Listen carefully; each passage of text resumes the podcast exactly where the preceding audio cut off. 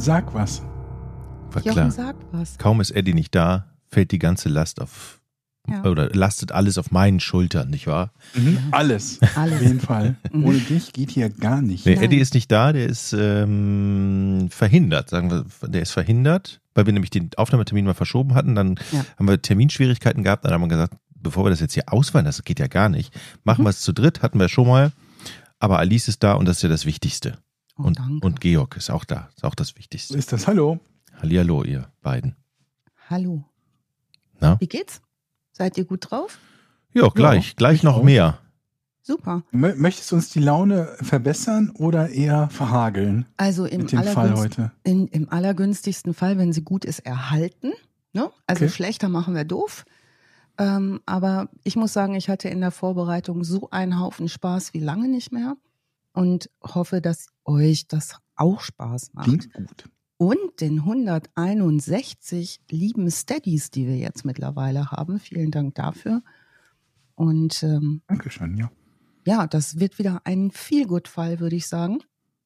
Und um schon mal vorwegzunehmen, was die Recherche zu dem Fall besonders interessant gemacht hat, ist, dass es 37 Varianten der Timeline gibt und es gibt keine Timeline zu dem Fall, weil die Hauptdarstellerin heute, mit der wir es zu tun haben, Zeit ihres Lebens und bis heute in der Lage ist, äh, die Wahrheit, ich sage mal, zu ihren Gunsten zu variieren. Hm, wieder eine Lady heute. Yay. Hm. Und was für eine. Also die hat's heute richtig in sich. Also vollkommen jenseits von Trottelfolge wird das hier, weil die ist ganz bestimmt kein Trottel. Okay. Wie heißt sie? Vorname. Sie, sie heißt Doris. Doris Marie Payne. Und er freut sich hoffentlich immer noch bester Gesundheit. Also es gibt sie noch. Und sie hat Zeit ihres Lebens dafür gesorgt, dass Menschen, die gedacht haben, dass sie gute Analytiker sind, dass sie Dinge sehr klar und sachlich angucken können, zum Beispiel Richter, zum Beispiel Polizeibeamte, zum Beispiel Privatdetektive, zum Beispiel Leute, die für ähm, eine Sicherheitsorganisation im Juwelenbusiness gearbeitet haben, eines Besseren belehrt wurden, nämlich gemerkt haben, sie gehen ihr alle auf den Leim. Ich freue mich jetzt schon. Draußen regnet es. Ich wette, gleich scheint hier die Sonne, denn ich erwarte einen geilen Fall mit Diamanten und blöden Leuten, die der Doris so richtig auf den Leim gehen. Ja, dann steigen wir ein. Ähm, am 10. Oktober 1930 wird Doris geboren und zwar in Slab Fork in West Virginia. Slab Fork ist zu dem Zeitpunkt ein relativ gut besuchtes Örtchen, gut bewohntes Örtchen und zwar deshalb, weil das eine sogenannte Coal Miner Stadt ist. Also eine Stadt, die von einer ähm, Kohl, Kohlenfirma, einer Bergbaufirma aufgebaut worden ist für die Leute, die in den Minen arbeiten. Und ungefähr bis 1930 läuft das Kohl Kohlebusiness auch richtig, richtig gut. Das heißt, dort arbeiten sehr, sehr viele einfache Leute. Sie wird also geboren als Tochter eines schwarzen Bergmanns, der heißt David Payne und ist Analphabet, arbeitet in den Kohlenminen. Und äh, er hat eine Frau, die Native American ist. Die stammt von den Cherokee ab und heißt Clemmy Gilbert Payne. Also zu dem Zeitpunkt, als Doris geboren wird und sie hat bereits ältere Geschwister, sind eigentlich die Verhältnisse dort noch ganz gut. In diesem Slab Fork, West Virginia, also dieser Coal Company Siedlung, man kann das auch eigentlich schon fast als kleine Boomtown bezeichnen mit den 8000 Einwohnern, wohnen schwarze Leute, da wohnen Native Americans, da wohnen alle möglichen Europäer. Also eigentlich könnte man sagen, diese Stadt ist divers aber sie ist halt eben gleichzeitig auch rassengetrennt. In äh, West Virginia ähm, sind diese, diese Company Owned Towns, die ähm, sind wirklich speziell für die Leute, die Miners sind, die Bergarbeiter sind und ähm, haben auch zum Beispiel ihre eigenen Privatdetektive, ihre eigene Nachbarschaftspolizei, ihre eigenen Shops, die auch den Coal Miner Companies gehören.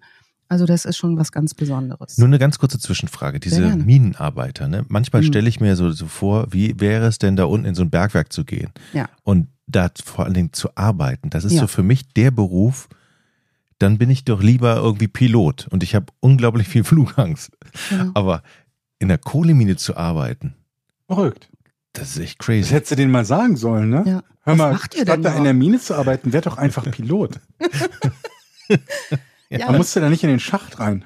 Und Georg, mit genau dieser Haltung werden wir unsere Doris erleben, die nämlich genau dieses harte Leben, was da stattfindet, mitbekommt und auch, dass zum Beispiel zu diesem Zeitpunkt für die Sicherheit der Bergarbeiter überhaupt nicht gesorgt ist, für deren Gesundheit überhaupt nicht gesorgt Nein, das kann ich mir nicht ist. vorstellen. Doch, doch. Und ähm, Ausgerechnet Bergarbeiter. das Einer der Ding ist- sichersten Berufe überhaupt, Berufe überhaupt vor dem Zweiten Weltkrieg vor allem. Das Ding ist halt, dass die Geschäfte ganz gut laufen und dass dieser Vater ganz gut Geld reinbringt und so leben die da in relativ guten Verhältnissen. Also Doris äh, und ihre Geschwister, ihre älteren Geschwister, das ist einmal ihr ältester Bruder Albert, dann gibt es eine Louise, die Schwester, die Zweitgeborene, dann gibt es Clarence und dann gibt es David Jr., dann wird sie geboren, 1930, und sieben Jahre später kommt noch ein kleiner Johnny hinterhergehoppelt. So, das sind sind die Leute, die da in einem Vierzimmerhaus wohnen. Und das ist für die Zeit schon ganz okay. Die haben Strom, also ne, warm Wasser und das Mhm. läuft da für die eigentlich erstmal ganz gut. Die Mutter ist Hausfrau und hat vor allen Dingen eine ähm, besondere Eigenschaft, die achtet sehr auf gutes Benehmen, die achtet sehr auf Bildung, die achtet sehr auf Haltung und die achtet sehr darauf, dass dieser Hausfrauenstatus, den sie hat und der relativ luxuriös ist, also sie muss nicht arbeiten gehen zusätzlich zunächst, ähm, dass der auch erhalten bleibt. Also diesen Stolz vermittelt sie auch an die Mädchen weiter. Wie wir das oft kennen aus den Kindheiten, ist dieses äußere Hui auch schnell dann irgendwann mal ein Pfui. Und so ähm, müssen wir leider im Lauf der Geschichte erkennen und vor allen Dingen Doris auch, dass der Vater regelmäßig gewalttätig ist der Mutter gegenüber. Also der langt ordentlich zu.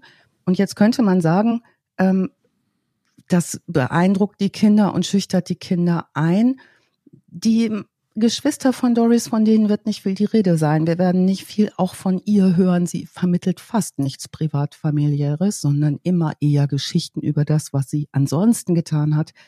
Aber in ihrer eigenen Biografie schreibt sie, sie hatte schon als Siebenjährige eigentlich keine Angst vom Vater, sondern hat sich regelmäßig verteidigend vor ihre Mutter geworfen. Einmal hat sie ihrem Vater, als er die Mutter schlagen wollte, einen Topf heiße Bohnen über den Rücken gekippt. Das ist ein mutiges kleines Mädchen gewesen und die hat sich das, die hat sich das, ähm, ja, auf ihre Art irgendwie hat sie angefangen, sich da zu wehren und ihre Mutter vor allen Dingen auch zu besch- beschützen. Jetzt sind wir bei 1930 in der Weltwirtschaftskrise. Und es geht bergab mit dem Gutverdienen im Kohlebau. 1929 geht es los. Ende der 20er Jahre, ne, New Yorker Börsencrash im Oktober 29, größte Wirtschaftskrise überhaupt. Das bedeutet, dass viele Familien durch diese Krise auch in den USA in bittere Finanznot gestürzt werden. Ne? Die Preise steigen, die Einkommen sinken, die Arbeitslosenzahlen steigen.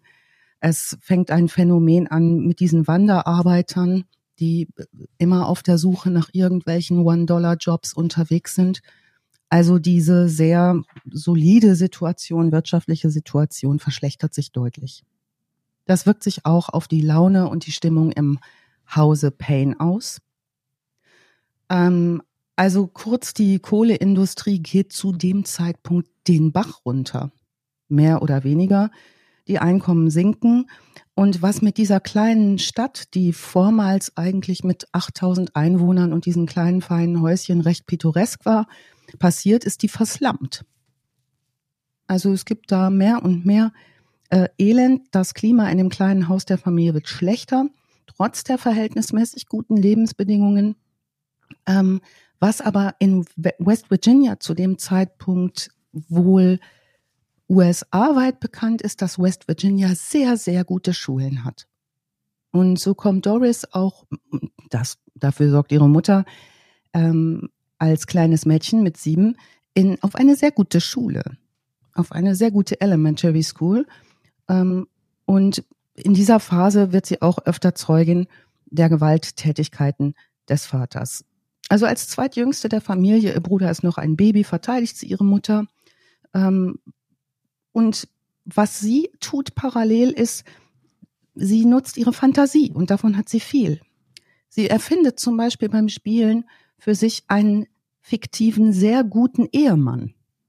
Den denkt sie sich aus wie so einen ständigen Begleiter und nennt den Vernon. Im Hinterhof nach der Schule übt sie Techniken, wie sie ihren Vater schlagen kann. Also die übt richtig Boxen und die übt richtig Selbstverteidigung. Und sie beginnt irgendwann in ihrem, ihrer Fantasie zu glauben, dass sie die Einzige ist, die ihren Vater bestrafen kann. Gleichzeitig erkennt sie aber, dass ihre Mutter finanziell total abhängig ist und in ihrer eigenen Auto. Das erkennt sie mit was? Mit, mit wie viel? Mit acht Jahren? Mit sieben, acht Jahren. Ne, dass hm. die Mutter nicht gehen kann. Weil wenn, ne, die hat kein Geld. Das klingt ein bisschen so wie Geschichten, die jemand nachher von sich selber erzählt. Und das ist auch das, was sie selber ich von sich erzählt. Ich habe kämpfen gelernt, ich habe meinen Vater angegriffen, ich habe meine Mutter mhm. beschützt, ich habe festgestellt, dass meine Mutter abhängig mit sieben Jahren. Ja, mhm. ähm, was man was man jetzt sagen kann, ist, dass das sicherlich auch eine ihrer Geschichten ist. Das Problem ist, wir haben keine anderen. also jetzt nehmen wir mal die.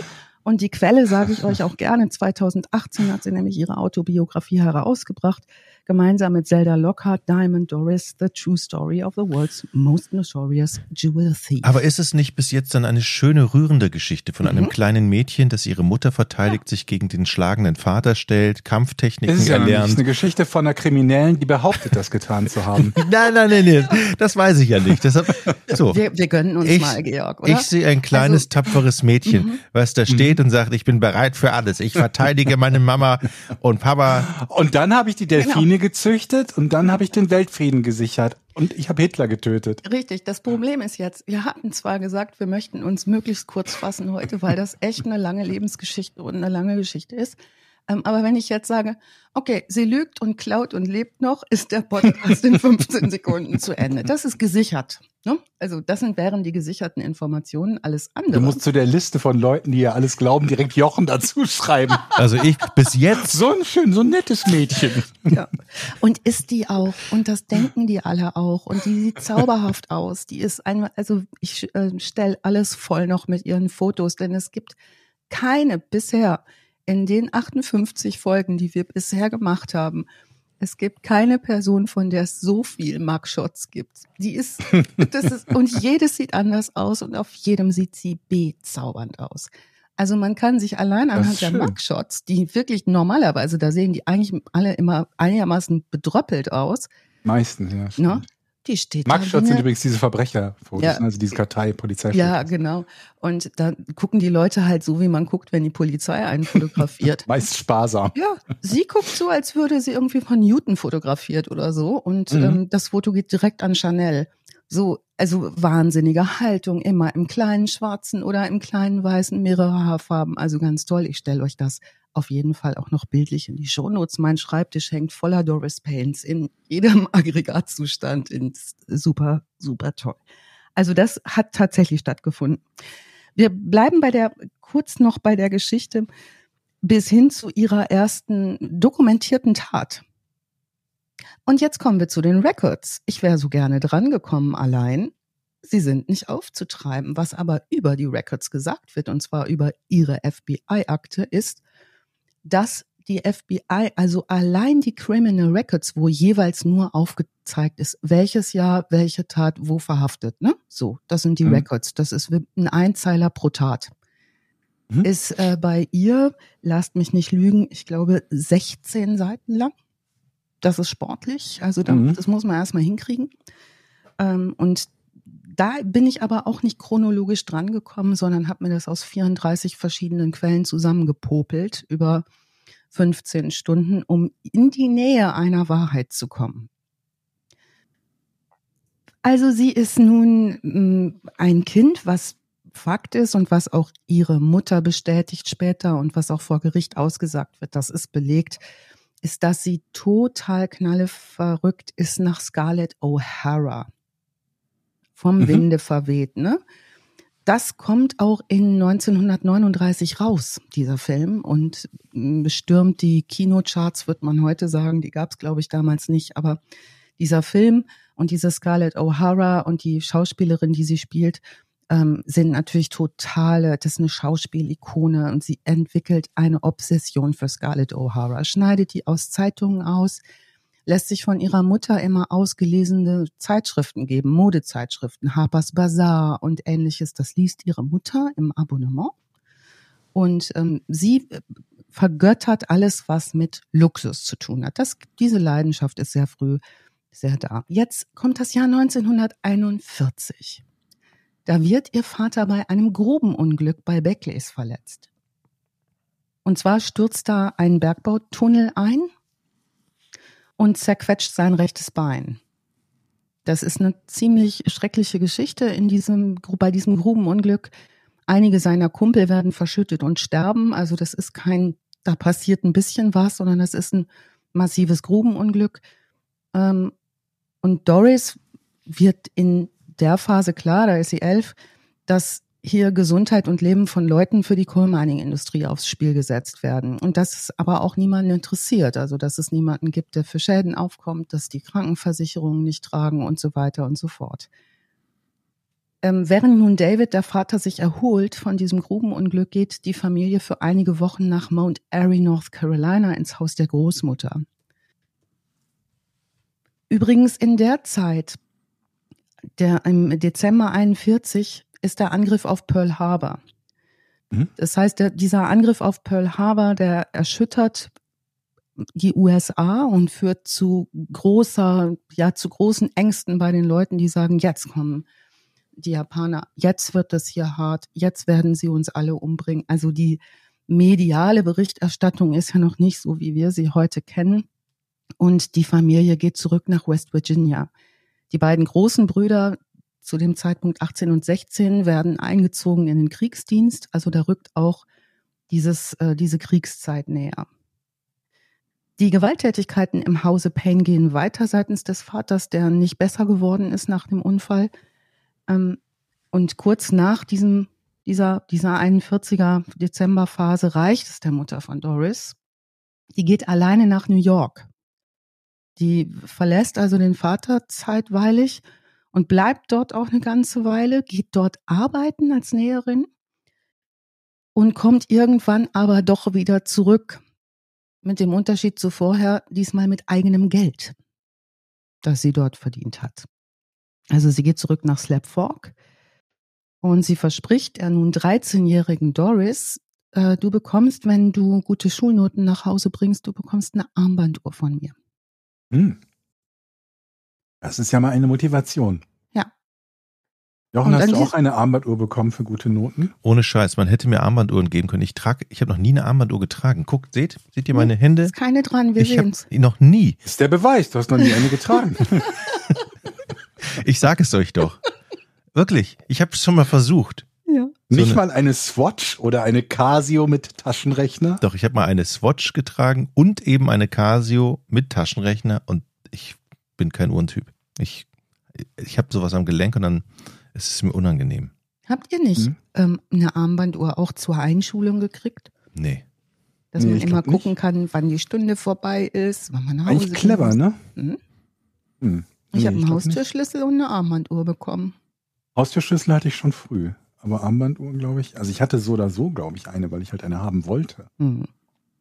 Das war jedenfalls ein starkes Ding. Also Mit Leuchteknopf. Mhm. Oder die Nacht, ne? Die, die nachts, wo die Dinger so mhm. auf der Zeigeruhr, ne? Wie heißt Diese das? fluoreszierende Phosphoreszierende Punkte? Phos Fluor, Fluorot, Fluoro. Ja. Äh. Jedenfalls hat sie wirklich große Lust, also sie sich eine Armbanduhr zuzulegen, beziehungsweise auch anderen Schmuck. Dazu fehlt natürlich das Geld. Also was sie immer tut, ist, dass sie in den kleinen Läden unterwegs ist und in den Schaufenstern schaut und sich das alles anguckt und sich das aber natürlich nicht leisten kann. Aber immer noch in dieser Kohleminenstadt, ja? Genau. Und jetzt geht sie mit fünf Dollar in der Hand. Davon sind zwei Dollar für, sie soll zum Friseur gehen und drei Dollar für irgendwas anderes. Das ist nicht das Geld für die Armbanduhr. Mhm, aber Dollar klingt nicht wenig für die 40er. Genau, also ich habe es jetzt nicht umgerechnet. Ein paar Mal bei anderen äh, Preisen habe ich es jetzt umgerechnet. Aber das ist recht viel Geld. Also, dass sie zum Friseur geschickt wird beispielsweise, zeigt auch, wie viel Wert ihre Mutter auf Äußeres legt. Das ist ja auch mhm. ne, nicht kein, kein billiges ähm, Unterfangen. Und sie soll noch einkaufen gehen von dem Geld. Was sie aber tut mit den fünf Dollar, sie geht in den Laden von Mr. Benjamin. Von dem gibt es später auch Aussagen zu ihr. Mr. Benjamin hat so einen kleinen Schmuckladen und er verkauft Uhren. Und sie geht da rein und lässt sich viele Uhren von ihm zeigen. Armbanduhren, die sie schön findet. Und der ist total nett mit ihr und zeigt ihr ganz viel Uhren und sie probiert die an und zieht die an und wieder aus und an und wieder aus und zieht eine an und da kommt ein weißer Mann zum Laden rein. Oh nein. Rassentrennungszeit, in der Zeit noch ganz klar Rassentrennung. Mr. Benjamin scheucht sie aus dem Laden und widmet sich diesem weißen Mann, diesem Kunden, der nun rein, reinkommt. Und Laut ihren Aussagen hat sie das Gefühl, das hat damit zu tun, dass er sich jetzt nicht lange mit einem schwarzen Mädchen befasst. Also er scheucht sie sozusagen raus und sie steht draußen und stellt fest, sie hat die Uhr noch um. Hm. Und denkt, ja, ich könnte jetzt ja nach Hause gehen, das wird er gar nicht merken. Macht das aber nicht, sondern wartet, bis der weiße Mann fertig bedient ist und seine Sachen gekauft hat, geht wieder rein und sagt, Mr. Benjamin, hier ist Ihre Uhr. Und jetzt ist doch die Frage an uns alle, wie moralisch wären wir in dieser Situation gewesen? Ja. Handheben, wer abgezischt wäre? Hm? Ich sehe keine Hände. Nee. Hättet ihr nicht. Stattdessen kräftigen Schluck aus der Kaffeetasse und stark überlegen. Ne? Also sie hat ihre erste Lektion gelernt. Wenn ein Verkäufer abgelenkt genug ist, kann sie mit Zeug aus dem Laden gehen. Mhm. Aha. Ja? Und das merkt sie sich gut. In den Folgejahren übt sie das jetzt. Das Geld bei der Familie wird ja knapper. Der Vater, der kriegt so eine ganz minimale äh, Lebensversicherungssumme, die er da ne, nach dem Unfall bekommt. Das Geld ist super knapp. Und es müssen aber noch ein paar Leute gefüttert werden.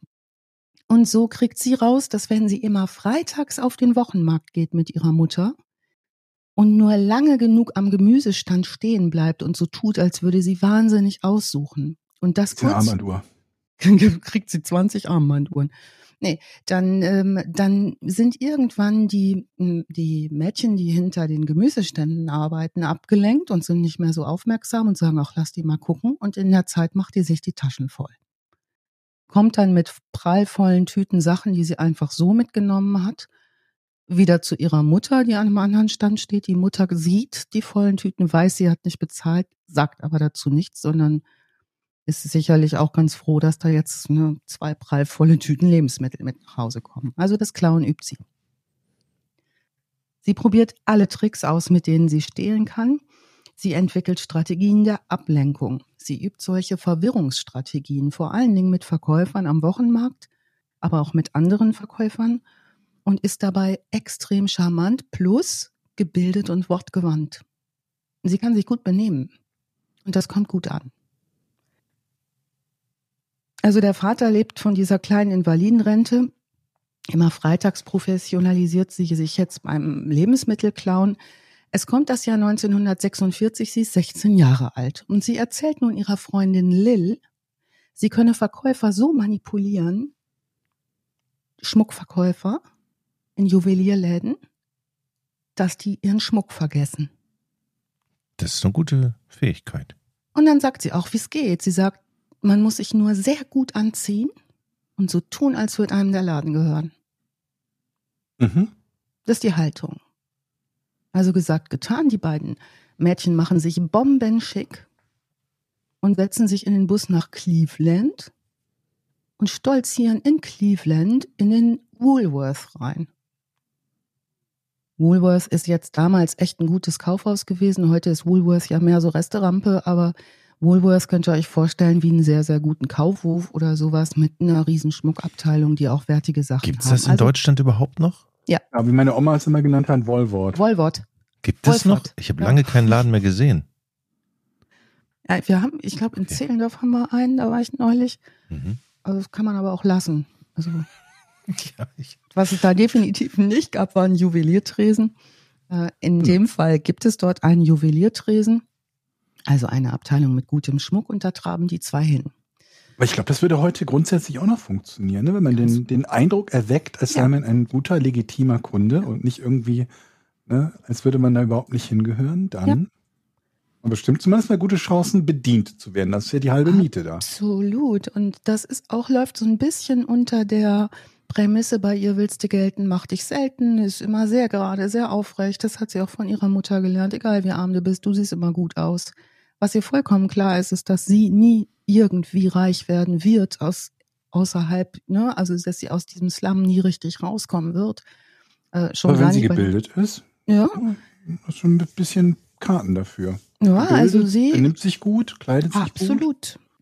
Absolut. Die eigentlich gute Voraussetzung, zumindest ein bisschen erfolgreich zu sein mit Und irgendwas. das wird sie sein. Nur halt nicht in so einem Ausbildungsberuf, Nur halt nicht legal. der IHK anerkannt ist.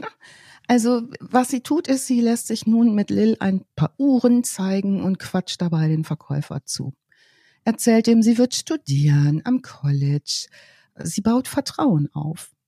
Und mhm. dieser Verkäufer ist hingerissen. Der ist anfangs, ne, ist es immer das gleiche Phänomen. Die Verkäufer sind sehr, gucken sehr scharf hin, vor allen Dingen, weil es schwarze Mädchen sind. Ja, der Teil wundert mich ja am meisten, ne? Mhm. wenn sie da irgendwie Rassentrennung haben, warum die nicht ja. gleich rausgeworfen werden. Ja. Also was sie wohl ist in der Zeit, sie ist äh, sogenannt light-skinned, dadurch, mhm. dass ihre Mutter ein Cherokee ist. Ähm, und sie hat eine etwas sehr, ähm, sie hat etwas sehr Schmales, Zartes an sich. Und also im Prinzip muss sie immer ein bisschen über diesen Erstkontakt hinweg labern. Okay. Ja, und schafft es dann, dass die Verkäufer irgendwann abgelenkt sind. Irgendwann hören die auf, ganz genau hinzugucken. Das macht die jetzt auch. Also sie baut Vertrauen über gebildetes Benehmen auf. Sie lässt eine Uhr am Handgelenk, also sie probiert an und das in einem Affenzahn. Also die macht auch Sachen mit Tempo. Mhm. So ein bisschen Hütchenspielertrick technisch. Also Taschenspielertricks? Ja, ja, ja. Also sie macht sowas wie ganz schnell an, aus, dabei redet sie, dann ist sie charmant, dann ist sie niedlich, da macht sie Komplimente und ach, wie schön ist das. Und das wird zu dem Kleid passen, ruckzuck an, aus, an, aus, an. Ähm, sagt dann irgendwann zu ihrer Freundin Lil, als der Verkäufer ihr gerade den Rücken zuwendet, ruft sie so, wir kommen später nochmal wieder, wir entscheiden uns jetzt noch nicht, wir kommen später nochmal wieder, setzt sich mit Lil ins Café, um ähm, was zu trinken, zieht ihren Handschuh zurück, den sie anhat, so einen weißen Damenhandschuh, der zu ihrem mm, Kleid Und verdeckt damit die Uhr. Und darunter ist die Uhr, die sie angelassen hat. Jetzt ist Lil völlig, sagt irgendwie, boah, wie hast du das denn gemacht? Die hat das selber gar nicht mitbekommen. Und ähm, jetzt geht sie mit dieser Uhr wieder zurück zu dem Verkäufer, dramatisch und tränenreich, legt da einen Auftritt hin und sagt, ach mein Gott, und dass mir das passieren konnte und hier ist ihre Uhr zurück weiß aber jetzt, dass sie gut ist und dass sie das machen kann und dass sie das öfter tun kann, auch mit teuren Sachen. Also sie baut ihre Diebstahlkompetenz aus. Moment mal, also den hat sie nicht beschissen, sondern die hat die Uhr wiedergegeben. Ja, bringt das wieder. Weil die einfach, die Woolworth-Uhren einfach zu wenig Kohle abwerfen. Die wollte einfach gucken, geht das? Okay. So wie ich mir das vorstelle, auch mit Schmuck. Schlau. Und bin ich schnell genug und was muss ich tun? Und dann jetzt mal ein richtiges Juweliergeschäft. Ja. 1946 kommt und ähm, da stiehlt sie ihren ersten 20.000 Dollar Diamanten in Pittsburgh. Sie marschiert in einen super fancy teuren Juwelierladen und das macht sie ab dann nur noch. Sie geht nur in die super teuren Läden. Na, da geht nix unter Cartier und in ganz teuren äh, Shops. Ähm, macht so wieder ihre Taschenspielertricks, probiert Ringe an, aus, an, lässt sich zwar viele Stücke zeigen, erzählt, ist charmant, sieht ein Hammer aus ähm, marschiert dann mit diesem 20.000 Dollar Diamantenring raus und merkt, sie wird von einem Polizisten verfolgt. Das rafft sie recht schnell. Sie haut ab. Also was sie nie in ihrem gesamten kriminellen Leben tut, ist, dass sie schnell wird und rennt. Das tut sie nicht, sondern sie lässt sich nicht viel anmerken, geht. Sie weiß jetzt ganz genau, wenn sie sich jetzt in einen Greyhound-Bus setzt, um nach Hause zu fahren, dann sitzt sie in der Falle weil dann ist klar, irgendwie da werden Leute aufmerksam sein, da sitzt sie in einem Bus und ähm, dann ist es nur noch eine Frage der Zeit, bis jemand weiß, irgendwie, wo hält der, wie kann man sie verfolgen. Also sie kann jetzt nicht zum Bus und stattdessen geht sie in eine Telefonzelle. Gibt vor zu telefonieren mit ihrer Mutter, die versucht, die erreicht ihre Mutter gar nicht. Sie schmeißt immer wieder Geld rein, versucht über eine Stunde ihre Mutter zu erreichen, dann geht gar keiner ans Telefon Das macht sie so lange, bis ihr Geld alle ist und sie auch kein Geld mehr für ihre Busfahrkarte hat. Also was tun, es wird dunkel. Sie übernachtet jetzt auf, auf dem Bahnhofsklo. Dann ist nicht, stellt euch das nicht so vor, wie unsere Bahnhofsklos waren, sondern das waren mehr so wie Badezimmer. Also da gab es auch richtig so, dass man sich nach einer langen Reise waschen konnte und so weiter. Mhm. Da, da, übernachtet sie, äh, steht morgens auf, wird geweckt von einem Bahnhofsaufseher, wäscht sich, putzt sich und spaziert schnurstracks in die teuerste Boutique, die sie finden kann, wo sie im Schaufenster ein goldenes Kleid gesehen hat. Moment mal, sie hat auch irgendwas geklaut? In mhm, Diamanten? Den, Ring. den hat sie noch. Den hat sie an der, der Polizist, der, den hat, der hat sich gedacht, oh, die ist ins Telefonzelle gegangen, gehe ich mal ja, nach Hause. Der hat, den hat sie irgendwie abgehängt, der hat sich gedacht, ne, Ach so, ja, okay. das kann nicht mhm. sein. Also so ein, so ein schickes Mädchen macht da irgendwie nichts und jetzt telefoniert ihr und ist da ganz entspannt. So, ähm, also sie, sie, sie sieht das Kleid und sie will das Kleid haben. Dieses goldene Kleid, was da im Schaufenster hängt, mhm. hat den Ring am Finger. Sie geht rein in die Boutique und äh, Kleid klauen klappt jetzt nicht so. Eben mal, ne? Das von der Puppe ziehen und so. Also muss eine Story her. Und Stories kann sie. Stories üben ist auch so ein Teil ne, ihrer Überlistungsfähigkeiten. Also ihre Story, die geht so, ich brauche dieses goldene Kleid, aber ich habe kein Geld dabei. Also sie sieht totschick aus. Ne? Nicht vergessen, die sieht richtig schick aus. Ähm, sie sagt, ich habe kein Geld, mein Mann gibt mir kein Geld, der betrügt mich, ich bin in Scheidung und macht da einen dramatischen Zusammenbruch vor dem Verkäufer mit Weinen und ähm, Hand vor die Stirn und alle sind mhm. ganz bemüht um sie plötzlich deswegen, weil sie da, und sie will ja nur dieses schöne Kleid und das geht jetzt irgendwie nicht, bis der Geschäftsführer kommt und sich das anhört und sagt, was haben Sie denn da für einen schönen Ring? Ich würde Ihnen den abkaufen. Dann können Sie das Kleid ja mitnehmen. Und dann sagt sie, ach, das ist ja ein Angebot. Dass die natürlich vorher die ganze Zeit immer mit diesem Riesenklunker irgendwie rumgewedelt hat und jeder gute Verkäufer natürlich sieht irgendwie, was sind das für Werte, die sie da am Finger trägt, um auch einzuschätzen, ne? was ist das für eine Kundschaft, die ich da habe. Ja, geht der Manager mit dem Ring nach hinten, prüft den dort und sagt aber, er kann ihr den schon abkaufen, die soll man Preis sagen. Und dann haut die raus 7000 Dollar. Das wären mhm. heute 65.000. Ne? Also das ist die Preisspanne, so roundabout. Mhm das Geld steckt ja ihr jetzt. Ja, in, Glück um gehabt, dass sie noch nicht rumgesprochen hat, dass da ein 20.000 Dollar Ring geklaut wurde in der Nachbarschaft ja. zum Tag zuvor. Ja. Also, die steckt, dieses Geld steckt ja jetzt in den Umschlag und sie ist selbst völlig baff und spaziert mit dem Umschlag, mit einem Haufen Cash und dem Kleid davon und nach Hause. Und diesmal fährt sie Taxi und nicht Bus. Nicht gut. Ich versuche gerade die Orte zusammenzubekommen, weil sie wohnt in West Virginia. Mhm war eben in Ohio, in Cleveland, ist mhm. jetzt in Pennsylvania. Die ist ja. ganz schön unterwegs. Die ist ganz schön unterwegs. Ähm, wir wissen nicht ganz genau, ob ihre Mutter mit ihr zwischendurch und mit dem Vater auch noch mal eine Weile in Cleveland gewohnt hat. Das okay, das würde mehr Sinn ergeben. Ne? Ganz genau belegt. Da kann ich mich auch leider überhaupt nicht festlegen, weil, wie gesagt, eine Timeline zu erstellen nahezu unmöglich war. Ähm, was sie tut, ist allerdings mit dem Geld zu Mama zurück und äh, Mama, die auch immer noch mit diesem Mann lebt, der nach wie vor gewalttätig ist, da hat sie ein hohes Interesse, äh, Mama da auszulösen sozusagen. Ne? Also zu mhm. gucken, dass sie ihrer Mutter irgendwie ermöglicht, finanziell unabhängig von diesem Vater zu werden. Mama lässt sich auch jetzt nichts anmerken. Die sagt schon, oh, stehlen und so weiter. Und da sagt sie angeblich zu ihrer Mutter, ich nehme mir doch sowieso nur das, was mir zusteht. Mhm. Das ist die Haltung. Also es wird 1948 und jetzt kommen wir schon näher ähm, in diese äh, Ich verlasse mal meinen Mann Geschichte. Also ähm, die Mutter von Doris, die Ich sehe mal besser nix Mutter von Doris, weil es auch ganz praktisch ist, wenn Geld ins Haus kommt, verlässt jetzt denn doch den Vater. Das geht jetzt, da immer wieder Geld durch Doris Diebstähle reinkommt. Also die schnappt sich Doris die volljährig ist mittlerweile, zwischendurch auch immer mal als Pflegehelferin gearbeitet hat in einem Altersheim, aber immer nur sporadisch.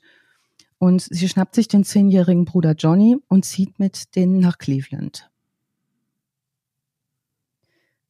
Dort angekommen in Cleveland mit 18 lernt Doris ihren ersten festen Freund kennen, wird prompt schwanger und bekommt ihr erstes Kind, einen Sohn, Ronald.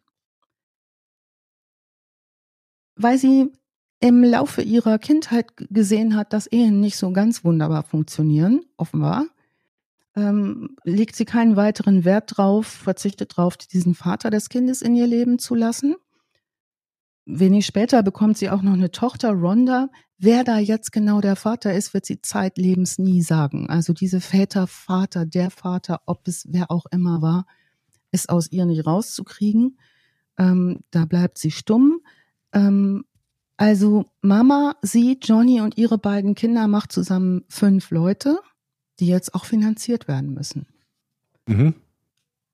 Also dieser Job parallel in einem Altenheim, in dem sie als Pflegehelferin arbeitet, so. Mutter arbeitet nicht mehr, weil Mutter hat ja zwischendurch gearbeitet und dann wieder aufgehört. Ja, und ähm, die ist auch wohl sehr krank, die Mutter. Ah, okay. Mhm. Also es muss wohl auch noch Geld für Medikamente her für die Mutter, was, wenn du nicht gut krankenversichert bist, wohl auch einen ja. Haufen Geld kostet. Ja. Mhm also dieses Altenpflegehelfer-Ding soll der einzige normale Job bleiben, den sie in ihrem Leben überhaupt antreten. Aber gibt es denn da nicht Möglichkeiten in so einem Altenpflegeheim? Da gibt es ja viele Menschen, wo man weiß, vielleicht machen die es auch nicht mehr und die haben Erben. Alte Leute beklauen, meinst du? Die haben vielleicht Anwesen. Ich würde jetzt nicht alte Leute beklauen, aber um sie vielleicht. Ja, so ein Anwesen um, kommst ja jetzt nicht so leicht wie an Ring. Ja, aber sie um etwas bitten oder sich zum Hätten Erben sie da machen. Vielleicht mal ein Anwesen freiwillig. Naja, du musst. Also hier ist ja Kamillentee. du kannst mit drei Anwesen Hütchenstrick machen. Sehen Sie das Anwesen noch? Ja, ja aber sie kann doch gut, sie kann doch gut mit Menschen. Sie kann doch gut mit Menschen. Und da ja. ist doch bestimmt die ein oder andere willige alte Dame, die sagt, ach, bevor und ne, die auch, auch vielleicht keinen Mann mehr hat und keine Kinder, die, ich weiß nicht wohin mit der Kohle. Die Daisy, das ist eine nette. Ach, das sind doch potenzielle Opfer. Eigentlich schon. Jetzt ist über auch dieses Altenheim nicht so viel rauszukriegen, außer dass sie da so viel Geld verdient, also das Geld, was sie verdient, äh, nutzt sie, um Stoff zu kaufen und ihre Mutter, die sehr gut nähen kann, da sagt sie jetzt, näh, näh mir mal richtig gute Kleider. Hm. Also richtig gut, ne? So schön auf Figur und kleines Schwarzes und ähm, muss wertig aussehen. Was sie in dem Altenheim findet, sind vermutlich keine reichen alten Leute, aber sie hat eine Kollegin, mit der sie sich anfreundet. Und jetzt probiert sie etwas aus, nämlich wie wäre es wohl, klauen zu gehen mit einer Komplizin, mit der ich zu zweit eine Show abziehe. Das hat sie ja mit Lil schon mal gemacht. Und ähm, ihre Freundin und Kollegin Norma wird jetzt mehr oder weniger unfreiwillig Komplizin in ihrem nächsten Coup sie, diese Freundin Norma bekommt jetzt das ein schickes von Normas Mutter genähtes Kleid. Das sieht, ne, also Doris sagt, wir probieren das jetzt mal aus. Du ziehst mal das Kleid an. Doris bleibt in ihrer Altenpflegeuniform. Mhm. Und jetzt spazieren die in einen teuren Laden mit einer herzzerreißenden Geschichte. Und die Geschichte geht so, dass nämlich Norma eine kranke Erbin ist, die von Doris gepflegt wird die aber jetzt ihr Erbe anlegen möchte und dass sie auch gleich von ihrem Verlobten abgeholt wird. Und dann muss Norma aber da kollabieren. So, also es, es wird alles hochdramatisch. Mm, und schwupps sind die raus aus dem Store mit ganz teurem Brautschmuck, den sie sich haben zeigen lassen. Keiner hat's bemerkt. Mhm. Diese Norma fühlt sich jetzt völlig zurecht durchmanipuliert. Das kann nämlich Doris auch ganz gut. Leute beeinflussen, Dinge zu tun. Kann aber jetzt nicht viel machen. Schließlich ist sie ja Komplizin. Und ähm, Manipulation ist jetzt also was, das auch diese Coworkerin trifft. Die verkaufen den Schmuck bei einem Pfandleiher für damals 1500, heute 14.000 Dollar. Und Norma erhält davon 100 vereinbarte Dollar hm. und den Auftrag, sich um Mutters Medizin zu kümmern. Das ist doch eine faire Geste. Ja, also ich. Moment, wie viel gab es insgesamt? 14.000. Und sie hat 100 bekommen. Ja, genau. Ehre Geste, sagst du ja. Ich würde zusammenbrechen beim Juwelier und sagen, ich bin eine todkranke Erbin und das ist meine Pflegerin und gleich kommt mein Verlobter und ich brauche Brautschmuck und ich werde bald sterben und bitte, bitte und so weiter. Ja. Mhm. Also wie und was mit ihr, mit, Nor mit äh, Doris im Laufe der Zeit drei Kindern geschieht, ich springe mal ein bisschen, ist nicht öffentlich findbar. Bis zum heutigen Tag spricht Doris Payne wenig bis gar nicht über ihre Familie. Sie spricht nicht über ihre Liebhaber, nicht über ihre häuslichen Verhältnisse, bis auf diese Vatergeschichte. Und, aber sie spricht mit Hingabe über ihre Diebstähle. Fakt ist, sie ist wenig häusliche Mutter und in den nächsten drei Jahrzehnten viel unterwegs, um so High-Style-Diebstähle zu begehen und ihrer Familie, also der Mutter und ihren Kindern und den Geschwistern, regelmäßig Geld für all ihre Ausgaben zu schicken. Das tut sie schon. In der Timeline zu bleiben ist fast unmöglich, weil in all ihren Interviews, in den Dokumentationen, in den Reports, in ihrer Biografie wechseln Orte, Namen, Daten und Ereignisse in atemberaubender Geschwindigkeit, was zu ihrem Hang zum Geschichtenerzählen außerordentlich gut passt. Also mhm. welche Quellen haben wir? Wie immer in solchen Fällen eine Autobiografie, Vorsicht, ne? mit Vorsicht mhm. zu genießen. Wir haben äh, die von 2019, ihre Autobiografie. Die, wir haben eine filmische Dokumentation von 2013 auf Basis von Interviews. An diese Doku ist gerade leider überhaupt nicht dran zu kommen. Wir mhm. haben ihre Exklusivinterviews, die sie später gibt, denn ihr Schauspieltalent nutzt sie auch sehr gerne, wenn es, wenn die Presse sich um sie bemüht. Und wir haben mhm. diverse mhm. andere Aussagen. Also Fakt ist aber, dass Doris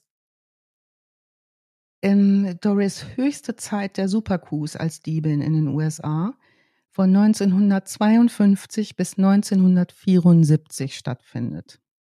Mhm. Dabei ist Doris quer durch die USA unterwegs und immer gelingt es ihr irgendwie, längere Haftstrafen und Verhaftungen zu umgehen, indem sie die Bundesstaaten wechselt, indem sie Grenzen passiert und alles in allem extrem raffiniert agiert. Also, das ist übrigens lange, ich weiß nicht, ob es sogar heute noch ein Problem ist, aber es war lange Jahre ein ultra-mega-Problem, dass ja. Verbrechen, die über, über teilweise schon County-Grenzen, aber weitergehend mhm. dann über Bundesstaatengrenzen hinaus passieren, halt von völlig unterschiedlichen Polizeibehörden verfolgt werden, die teilweise nicht zusammenarbeiten, teilweise unterschiedliche Rechtsprechungen ja. haben. Also es war eine gute Chance, ähm, durch sowas halt äh, Verhaftungen entgehen zu können oder Strafverfolgung entgehen ja. zu können. Goldene Zeiten, kann mhm. man sagen, ne? wenn man wirklich unterwegs sein will. Sogar Und, Serienmörder, die davon profitiert haben. Ja. ja, da haben wir ja auch schon öfter mal gehabt, ne? wie das so ist, wenn man äh, da über Grenzen äh, kommt. Also bis zum heutigen Tag ist ihr Straftatenregister 20 Seiten lang, ihre FBI-Akte in Regalmetern 3. Das ist ordentlich. Und ähm, an ihrer Geschichte, das vielleicht noch mal so zum Wissen, wie verworren all das ist, scheitern später auch die Top-Journalisten der New York Times, die anmerken, sie haben Namen und Daten einer Geschichte noch nie in so atemberaubender Zeit sich verändern sehen. Die kriegen da überhaupt hm. keine Linie rein bei der Recherche. Und das gehört, ist auch Teil ihrer Art zu sein und weiter Teil ihres geht's. Jobs quasi schon, ne? Ja. Also was wissen wir genau? Wir wissen genau, sie führt ab 52 ein Leben auf der Flucht. Sie ist unterwegs, um Juwelen zu stehlen, hauptberuflich. Ja. Viel, viel später wird sie übrigens in diesen Records schreiben die schon aus Versehen unter Beruf Juwelendiebin rein. also so, so identifiziert ist die mit ihrer Tätigkeit. Die allermeisten Diebstähle. Also, muss man aber vielleicht ganz kurz sagen, mit Record ist in dem Fall eine Akte, eine die Akte, kriminelle genau. Akte gemeint. Ne? Weil ja. Record steht ja auch für Platten, steht auch für Rekord, aber Richtig. in dem Fall ist damit die kriminelle Akte gemeint. Ja, genau. Juwelendiebin. Schön. Schöner Beruf, ne? Also ja. wir müssen davon ausgehen, dass die aller, allermeisten Diebstähle unerkannt bleiben. Dass sie mhm. selbst einige dazu erfunden hat, Ganz bestimmt auch. Vor allem, wenn sie sofort wieder weg ist, ne? Also dann ja. ist ja die Chance, dass sie dabei ja. ertappt wird, auch nicht gering. Also einige Male wird sie verhaftet. Über diese Verhaftungsbilder haben wir eben schon gesprochen. Ähm, also als abgelichtete Delinquentin sieht sie extrem gut und jedes Mal anders aus. Mhm. Ähm, die Spannen, die sie zurücklegt in dieser Zeit, ähm, räumlich, erstrecken sich in der Phase 52 bis 74 über den Nordosten der USA. Mhm. Da wird sie auch einige Male verhaftet. An ihrer Seite in diesen frühen Jahren 52 bis 65 ihrer Diebeskarriere mhm. ist eine große Liebe, über die sie nicht viel spricht bis heute. Wir wissen nicht, ob das der Vater der Kinder ist, aber wir wissen, wer es ist. Es handelt sich nämlich um Harold, genannt Babe Bronfield. Harold Babe Bronfield, der in dieser Zeit ihr Liebhaber und Kumpane, eventuell auch Vater ihres dritten Kindes ist, dem gehört der Club Caprice in Cleveland. Das ist ein High-Class-Club, in dem überwiegend Schwarze ähm, Amerikaner verkehren, die in der Sportelite sich bewegen. Jazzmusiker verkehren da. Das ist ein richtig hipper Schuppen. Welches Jahr sind wir? Wir sind in, den, in der Zeit 52 bis 65. Oh, okay. Weil mhm. du gerade sagst, bei Sportelite, da hätte ich halt gedacht, das wäre ein bisschen später, weil auch in den 50er und 60er Jahren schwarze Sportler in den USA noch nicht so äh, anerkannt waren, beziehungsweise noch nicht so die Möglichkeiten hatten zu verdienen, wie das heutzutage der Fall ist. Ja, also Baseballer sind dort wohl überwiegend unterwegs. Mhm. Und, das fing, glaube ich, ähm, mit, bei denen mit am ersten an, weil die hatten früher diese Negro Leagues, hießen die, also Ach, spezielle echt? Ligen, in denen, in denen schwarze Sportler ausschließlich teilnehmen durften. Ich glaube, das fing mit als erstes bei, bei, bei denen an im Baseball, dass die schwarzen Spieler auch in der, in der Major League mitgespielt haben. Aber nagel mich nicht drauf fest. Ich bin, bei Baseball bin ich halt meistens raus. Aber ja. das ist mir noch irgendwie so ein bisschen ein Begriff. Es ist mega spannend, weil dieser Club Caprice scheint zu der sozusagen das schwarze Borchards von Cleveland zu sein. Also irgendwie so der wirklich ein hipper Schuppen. Jetzt ist Harold verheiratet mit Myra. Mhm. Das ist Doris eher wurscht. Myra lässt sich auch nichts anmerken. Die geht damit um und Doris sagt, naja, tags gehört der Myra, nachts mir. Das ist so die Gangart, mit der das da läuft. Ihre Beute verkauft sie an Reseller auf dem Schwarzmarkt, an Einzelpersonen, an Pfandleiher und wohl auch. Nur ganz kurz, ich habe ganz kurz Gerne. jetzt mal nachgeguckt, weil mich das interessiert hat mit diesen Negro Leagues. Stimmt tatsächlich, ja, ich war im Baseball und ähm, brach dann zusammen spätestens in den 50er, 60ern, also genau die Zeit, mhm. von der du redest, und die Integration von den schwarzen Sportlern fing um 44 rum an. Ja, passt ja perfekt. Lese ich ja gerade. Passt also perfekt, ja. dass du schreibst, dass, dass es da langsam losgeht. Ja. Dass sie einen Club haben, wo halt, äh, ja, schwarze ja, Athleten, spannend. Musiker und so. Ja, danke fürs Nachgucken. Okay. Also, ne, was vor allen Dingen auch dann die nächste Zeit wichtig sein wird, dass sie über diese Zeit Kontakte nach ganz oben hat, sozusagen, ne, in diese Sporteliten mhm. die auch dann ja gutes Geld verdienen. Ähm, und sie hat aber auch Kontakte zu ganz unten. Also sie mhm. kann beides bedienen und weil sie beides braucht. Mhm. Ja? Also sie hat offenbar auch sehr gute Kontakt, Kontakte Entschuldigung, zu Anwälten, zu Polizisten. Ja, auch die seift sie ein von oben bis unten. Die ist wahnsinnig beliebt. Und offenbar auch ein lustiges Haus. Also wie man, ne, die ist gut unterwegs. Das ist eine für ihre Zeit selbstständige, selbstständige Unternehmerin. Schön gesagt. Selbstständige Unternehmerin. Gut. Also 1965 wird sie in Cincinnati, Cincinnati verhaftet, damenhaft im kleinen Schwarzen mit blondierter Kurzhaarfrisur. Mhm. Im März, Mai und Juni wird sie in Cleveland, Ohio geschnappt. Jedes Foto ein anderes Outfit. Jetzt ist sie 44. Mhm. Und sie hat die Außenwirkung, das Benehmen und die Ausstrahlung von so einer High-Class-Lady. Mhm. Egal welche Verkleidung sie wählt, die sieht immer Bombe aus. Die macht sich ihre Haare kurz anders, sieht wieder Bombe aus. Ob sie die nach hinten kämmt, ob sie die blond hat, ob sie die schwarz hat, ob sie einen Bob hat wahnsinnig stilsicher und immer vom Feinsten gekleidet, immer eine teure Handtasche, immer eine teure Uhr, immer teuren Schmuck. Weiß man denn ungefähr so, was die da so wegschleppt aus den Läden und um wie viel Kohle es sich da handelt? Oder ist es einfach, hat man ja, da auch den Überblick verloren in der Geschichte? Nee, den Überblick haben die, das ne, wurde auch recherchiert. Also insgesamt geht man davon aus, dass sie bis Karriereende mindestens zwei Millionen US-Dollar zusammengeklaut hat. Mhm. Jetzt ist das aber wohl so, dass die nicht Geld gerne behält. Also Geld muss auch unterwegs sein. Die kloppt raus.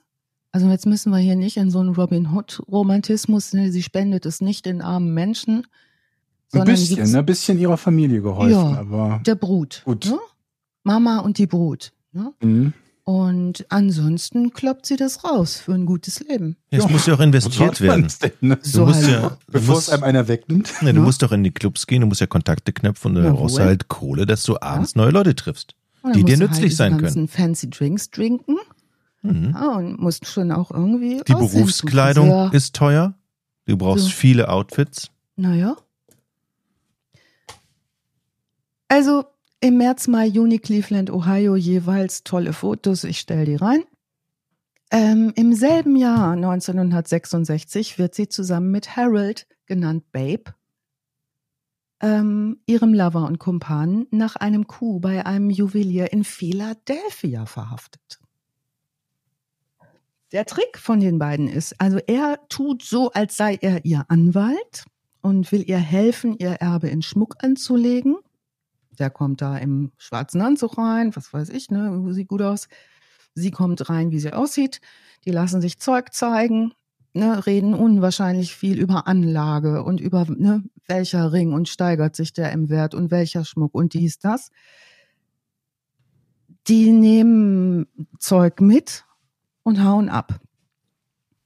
Das wird jetzt aber doch recht schnell bemerkt. Die haben da ordentlich zugelangt und zu zweit und das wird das letzte Mal sein, dass Doris zu zweit arbeitet, weil das nervt anscheinend. Das klappt auch nicht so gut. Also es wird ein relativ schnell Poster von den beiden aufgehängt. Also so Fahndungs-Wanted, ne? Mhm. Äh, Poster von den beiden mit Beschreibungen und sie werden schnell identifiziert und verhaftet. Aber es war jetzt noch nicht so, habe ich nicht mitgekriegt, dass da irgendwann mal die Knarre gezogen wurde. Ne? Nee, also es bleibt immer noch dabei. Wir Ja, machen das, wir machen das so, wie wir es immer gemacht haben. Ja. Irgendwie einlullen, Ja. einpacken, abhauen. Immer auf die Charmante, sie wird Zeit ihres Lebens keine Waffe benutzen. Mhm. Mhm. oder jemandem körperlich schädigen. Das tut sie nicht. Also für sie ist jetzt kein Ding, verhaftet zu werden. Sie kennt das. Sie hat sich auch oft genug aus Polizeirevieren rausgelabert, bis die gesagt haben, ach ja, schön, schön, war schön mit Ihnen, gehen Sie doch einfach. Das schafft die. Ja, die geht nie, die geht nie lange rein in den Knast. Die geht rein, die geht raus. Ähm, und jetzt auch, ne? Ist es für sie jetzt nicht so das Ding, aber Harold ist eine Snitch und petzt alles der Polizei. Der weicht da irgendwie auf. Aber Doris kennt einen guten Anwalt, der sie rausboxt und muss abermals nicht ins Gefängnis. Jetzt wird allerdings der Boden in den USA zu heiß. Also ihr Steckbrief hängt mittlerweile in jedem Cartier- Cartier-Laden im Land. Die ist gut unterwegs und ähm, das führt jetzt dazu, dass Doris ihre beruflichen Tätigkeiten umgehend nach Europa verlagert.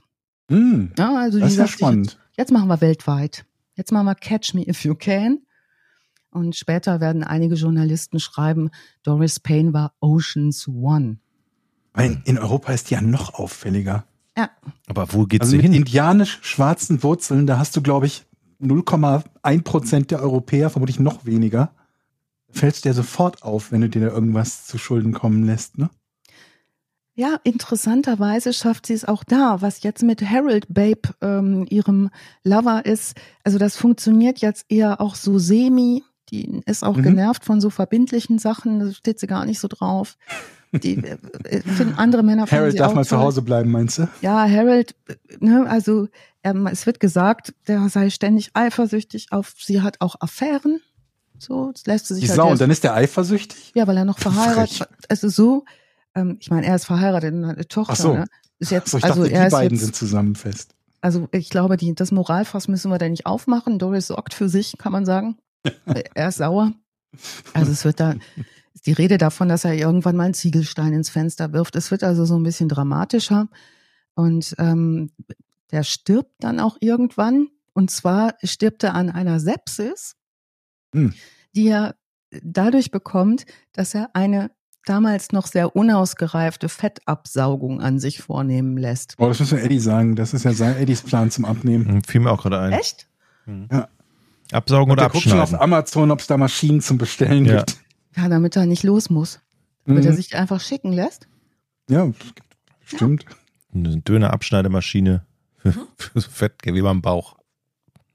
Also wie auch immer, das läuft ja alles nicht mit Harold. Überall ist sie bekannt, sie haut ab. Ne?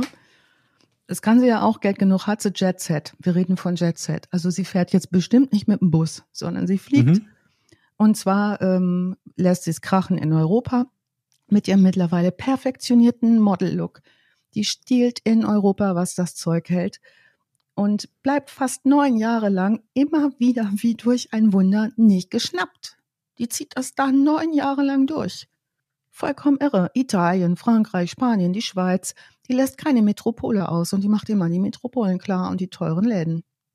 Chanel, Cartier, ne? das, was so richtig, richtig Kohle verspricht. Also sie verkehrt da auch immer in den angesehensten Kreisen und in den angesehensten Shops. Mhm. Blenden kann sie und Gerüchten zufolge lässt sie sogar den asiatischen Raum nicht aus. Von Tokio ist auch die Rede. Ihre internationale Karriere geht steil, kann man jetzt sagen, in ihrem Business. Mhm. All das ist wiederum auch nicht genau belegt und auch heute differieren die Zahlen. Fakt ist aber, sie nutzt Aliasse. Im Lauf ihrer Karriere 32 belegte Aliasse. Darunter zum Beispiel die Namen Audrey Davis, Thelma White, Sonja Dowells, Mary Clemens, Donna Gilbert.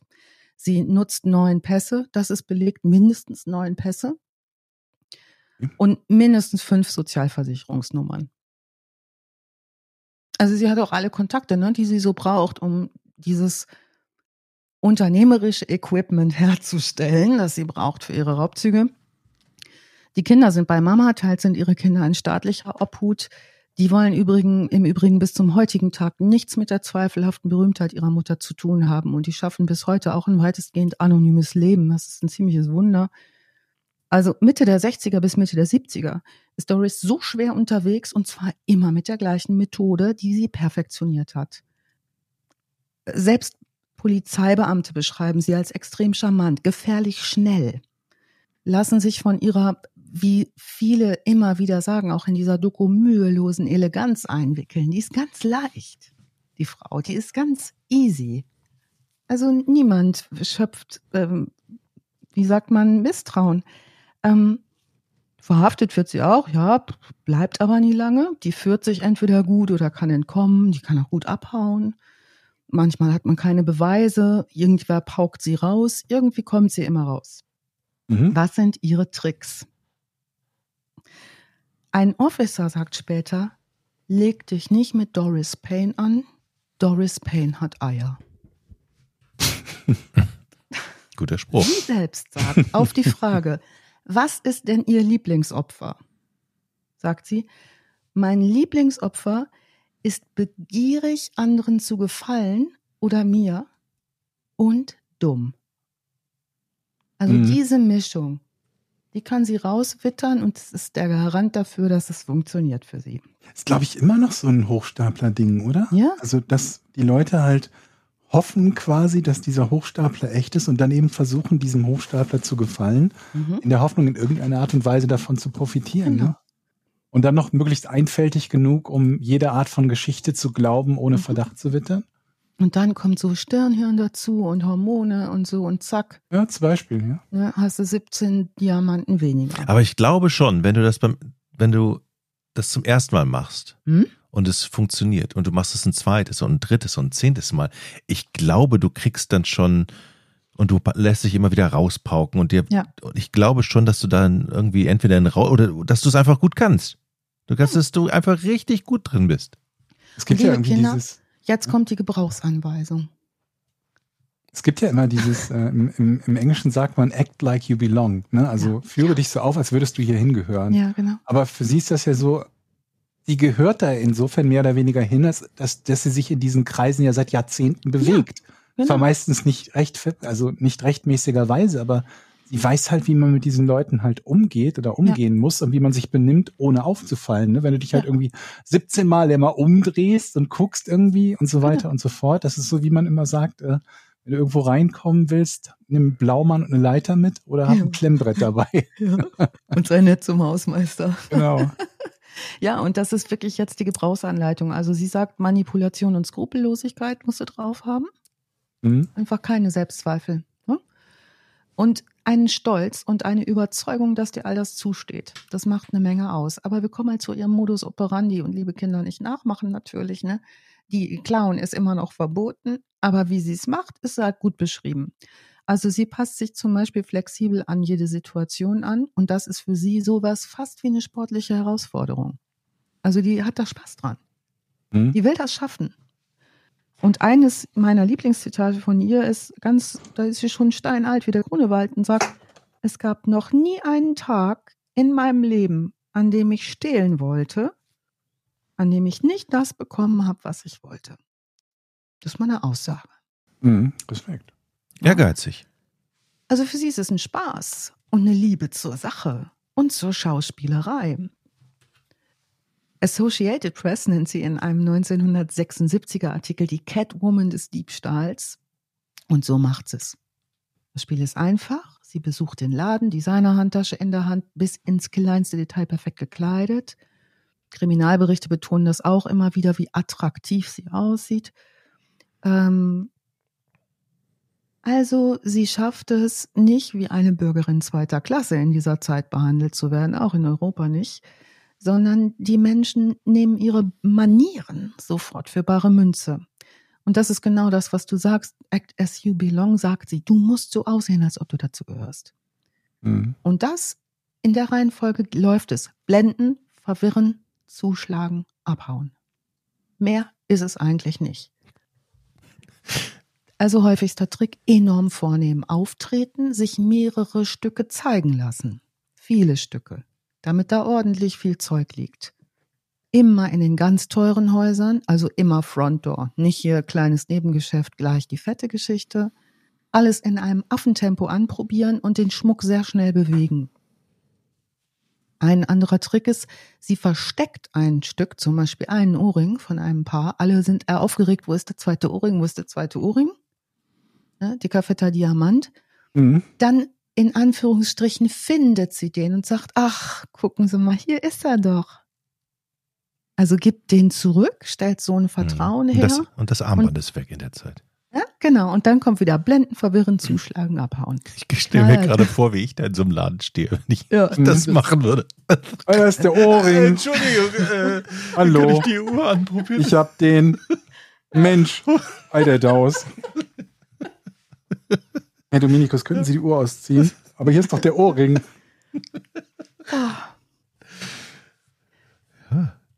Ja, also das geht sehr lange gut, bis sie 1974 nach Monte Carlo, Monaco reist. Hm. Extrem elegant gekleidet, teure Handtasche, Schmuck an sich, Haare perfekt frisiert, latscht in den nächsten Cartier-Laden und macht sich an diesem Tag mit einem 10 Karat Platin-Diamantring im Wert von 500.000 US-Dollar davon. Eieiei. Halbe Million. Also die musste ja erstmal in Monte Carlo aus der Vitrine äh, bekommen. Ja, die hat die, sich den zeigen lassen. Ja. Die hatte den an. Und noch einen und noch einen. Und mit dem dicksten ist sie gegangen. Ganz Aber mir zeigen die einen gebrauchten Mini, wenn ich in den Laden gehe.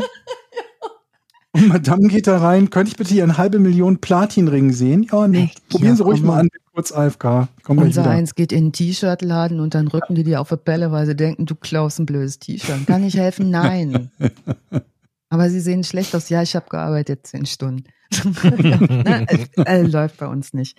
Also jetzt geht sie mit dem Ring und setzt sich in ein Taxi. Und jetzt merkt die, ach du Scheiße.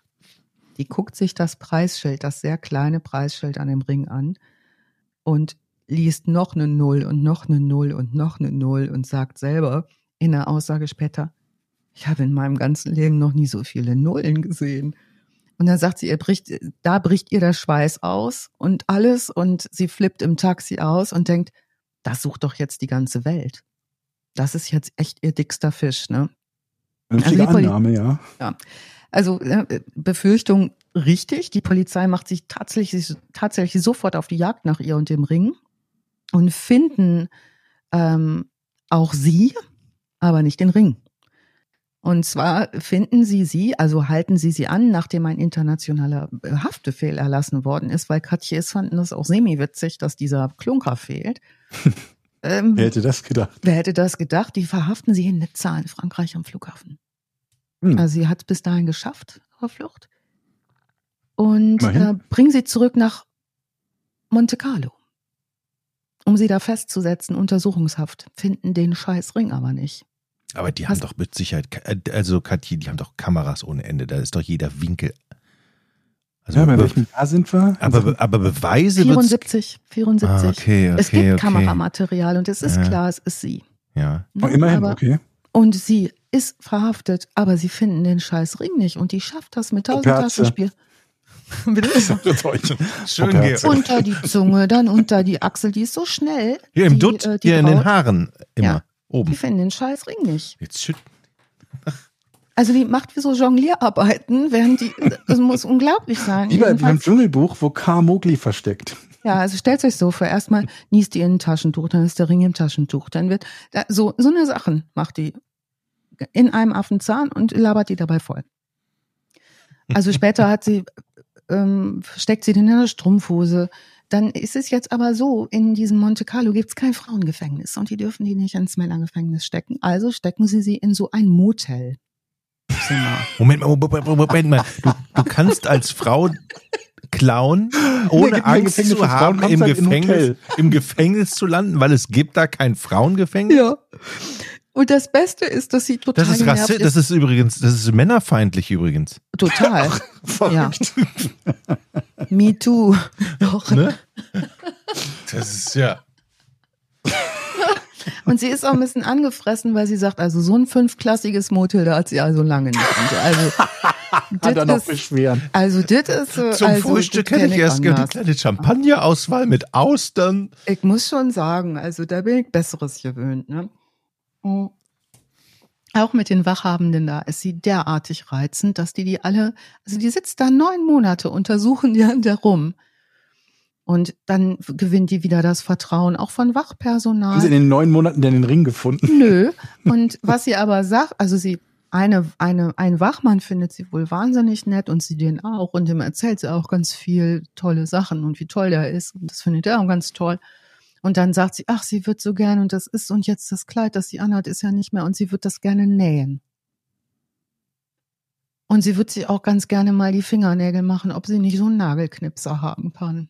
Mhm. Und das kriegt sie auch alles, ne?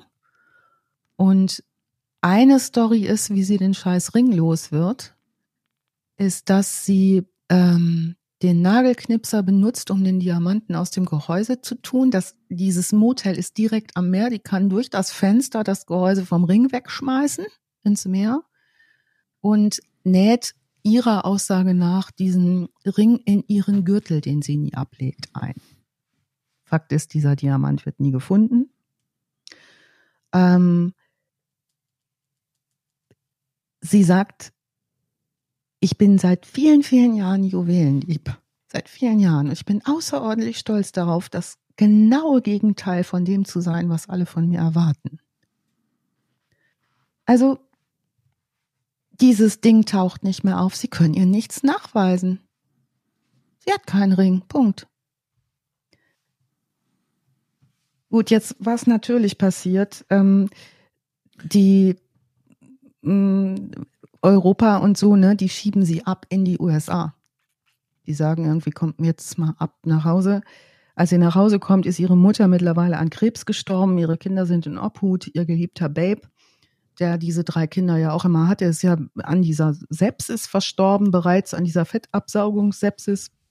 Also sie nimmt jetzt einen Moment lang wieder Fahrt in den USA auf agiert weiter so, wie sie es gewohnt ist, ist aber mittlerweile auf einer Fahndungsliste und zwar nicht von der Polizei, sondern von der Jewelers Security Alliance.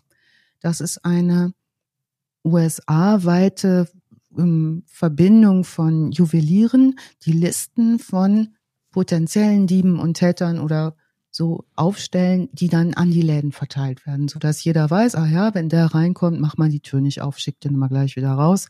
Also wird's für sie eng. In den 80ern ist sie auch wieder in Europa unterwegs und hat jetzt mit 50 Jahren so einen Catch Me If You Can Moment in der Schweiz. Da in Zürich hat sie tagsüber eine Rolex geklaut. Ein guter Tag, hat gut geklappt. und geht abends feiern auf eine dicke, fette Party. Richtig eine super feine Party in Zürich. Und sie tut jetzt etwas, was komplett gegen ihre Geschäftsstatuten ähm, verstößt. Sie trinkt. Das tut sie nie. Der Teufel Alkohol. Sie trinkt mhm. und feiert und tanzt und hat die ganz große Party. Also das gehört auch zu dem, was sie auf jeden Fall nie tut. Sie trinkt nicht, sie nimmt keine Drogen, sie ist immer klar. Oh Gott, das dann fängt sie an zu lallen gleich. Ich hab's doch im Kopf. Ja. Das Pech ist jetzt, diese Veranstaltung wird live im Schweizer Fernsehen übertragen. sie wird beim Verlassen der Party geschnappt. Die setzen sie in einen Zug, der durchfahren soll eigentlich zur amerikanischen Botschaft nach Genf in so einen One-Way-Zug, ne, der keinen Zwischenstopp macht, um dort festgesetzt zu werden. Der Zug hält, um Wasser zu tanken, und da springt sie aus dem Zug und kann das schaffen durch die Felder, also wirklich wie bei Catch Me If You Can, lacht auch, als sie das erzählt und sagt, ich sah vielleicht aus. Ich hatte überall irgendwie Dreck und Gestrüpp in den Haaren und so und die haut ab übers Feld und schafft es zurück in die USA. In den 90ern und den frühen 2000ern gibt es protokollierte Verhaftungen in Ohio, Colorado, Kalifornien und in Nevada. In Ohio zum Beispiel kann sie aus der Haft fliehen, da stellt sie sich krank und sagt, sie muss in ein Krankenhaus, da haut sie dann ab auf dem Transportweg. Mhm. so, solche Sachen. Naja, jetzt kommen Mitte der 90er und die 2000er und sie wird jetzt mittlerweile öfter geschnappt, als dass sie davon kommt. Also die Geschäfte. Nicht mehr so schnell. Nee, und das liegt aber auch an der nun immer stärker etablierten Kameraüberwachung. Ne? Mhm. Also das, auch die Mittel sind natürlich viel besser geworden. Sie kommt in Haft, aber auch immer wieder schnell raus. Die äh, schafft es immer wieder, die Richter von ihrem guten Charakter zu überzeugen. Auch die Richter sagen, mein Gott, die süß, ja, ach, die macht's bestimmt nicht wieder. Die war ja nett. Ne? Mhm. Das schafft die immer noch. Ähm, also sie schwört dann auch immer, ich mache das nie wieder. Schwört die Stein und Bein und die glauben dir das. Und dieses Süßholzraspeln führt dazu, dass sie halt immer wieder einfährt und immer wieder rauskommt. Das geht gut bis 2005. Ihre längste Haftstrafe tritt sie 75-jährig und immer noch sehr mondän 2005 in Las Vegas an, wegen einen Diebstahls eines 50.000 Dollar Rings in Denver, Colorado von Neiman Marcus. Neiman Marcus ist so eine US-amerikanische Nobelkaufhauskette. Okay. Ähm, also das Unternehmen hat äh, Filialen in überall in den USA, heute auch sogar einen Online-Shop und die haben vorwiegend so ähm, sehr hochwertige Bekleidung für Frauen, Herren, Kinder, Schuhe, Accessoires, Schmuck, Kosmetika, immer oberes Preissegment. Mhm. Ähm, jetzt wird sie zu zwölf Jahren verurteilt. Das ist nur amtlich. Ne? Sitzt aber nur fünf ab. Also ja. ist wieder nice. Und zwar in Las Vegas. Und in diesem Las Vegas-Knast führt sie auch ein erstes Interview mit Junetta Boone. Die wird zehn Jahre lang mit ihr sprechen und 2013 diesen Film über sie drehen. Junetta Boone ist Filmproduzentin. Das gefällt ihr übrigens gut, über sich zu sprechen. 2010 wird sie entlassen und gleich wieder verhaftet, als sie jetzt 80-jährig einen Burberry Trenchcoat in Costa Mesa, Orange County, Kalifornien stiehlt. Also ne, raus aus dem Knast. Oh, schöner Trenchcoat. Die ist 80, die Frau. Und zieht's genauso durch. Fährt kurz ein, kommt wieder raus. 2011 stiehlt sie Schmuck in San Diego und Santa Monica. Ihre Tochter erwirkt vor Gericht dass die nun 81-jährige zarte alte Frau ähm, nicht haftfähig ist, weil sie an einer Herz-Lungen-Krankheit leidet. Sagt, die ist kurzatmig, die könnte nicht mehr lange in den Knast stecken. Die packt das nicht. Im Knast übrigens, sämtliche Frauen, mit denen sie gesessen hat, sagen, so eine nette Frau und sieht so gut aus und so ein gutes Benehmen und so gebildet. Also 2013 kommt der Film The Life and Crimes of Doris Payne von Junetta Boone heraus gewinnt auch einen Preis. Ähm, und äh, diese Filmproduzentin sorgt auch dafür, dass dieser 2011er Gerichtsprozess mit einfließt in diese Dokumentation. Das gefällt Doris sehr. Sie sieht sich seit jeher ja auch als Schauspielerin. Sie mag den Rummel um ihre Person, bleibt aber weiterhin sparsam mit Aussagen zu Familie und Privatleben. Und die Geschichten zu ihren Diebstählen gibt es auch dort in mehreren Varianten. Also wir hören immer wieder unterschiedliche Namen, unterschiedliche Zeitpunkte. Auch Beamte werden da zu Wort kommen, die allesamt von ihrem Charme berichten.